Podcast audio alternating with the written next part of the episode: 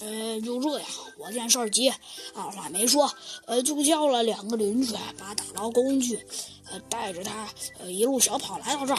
经过半个多小时打捞，我们才把，才把那个那个小鹿打捞上来。后来我就见，我就见，我就见，呃，然后我就见，呃，然后我就见。我就见啊，那个小鹿的丈夫然后这衣服结了冰，让他让他给让他给让他给小鹿的母亲打了个电话，就催促他回家去换衣服了。听罢白羊大叔的陈述，猴子警长看了一下手表，习惯的皱了皱眉头，说道：“哼，已经快三点了，天气这么冷，大家先回去休息吧，我们还要勘察一下现场。”说着，他冲。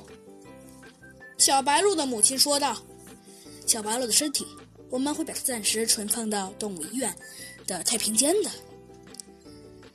行，山羊大叔答应着，转身对众人说：“你们回去吧，警长他们要勘察现场呢。”说着就招呼着众人走了。猴子警长说完，又看了一眼小鸡墩墩，说道：“哎，小鸡墩墩，这次只好委屈你了。”嘿嘿，没事。小鸡墩墩啊，这次却显得非常乐观。只要给我买，哎，好了，小鸡墩墩，给你买几个鸡翅，呃，再给你买条鱼，再给你买几个薯片，就够了吧？嗯，够了，嘿嘿。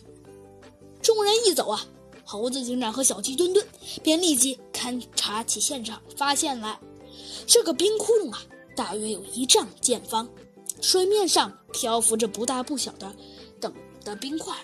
然而，案发现场已经被严重破坏。留下的脚印已经分辨不清哪个是当事人留下的，哪个是打捞者留下来的。就在猴子警长和小鸡墩墩勘察现场时，猴子警长突然拿出了照相机，把镜头对准了冰窟窿和小鹿的尸体。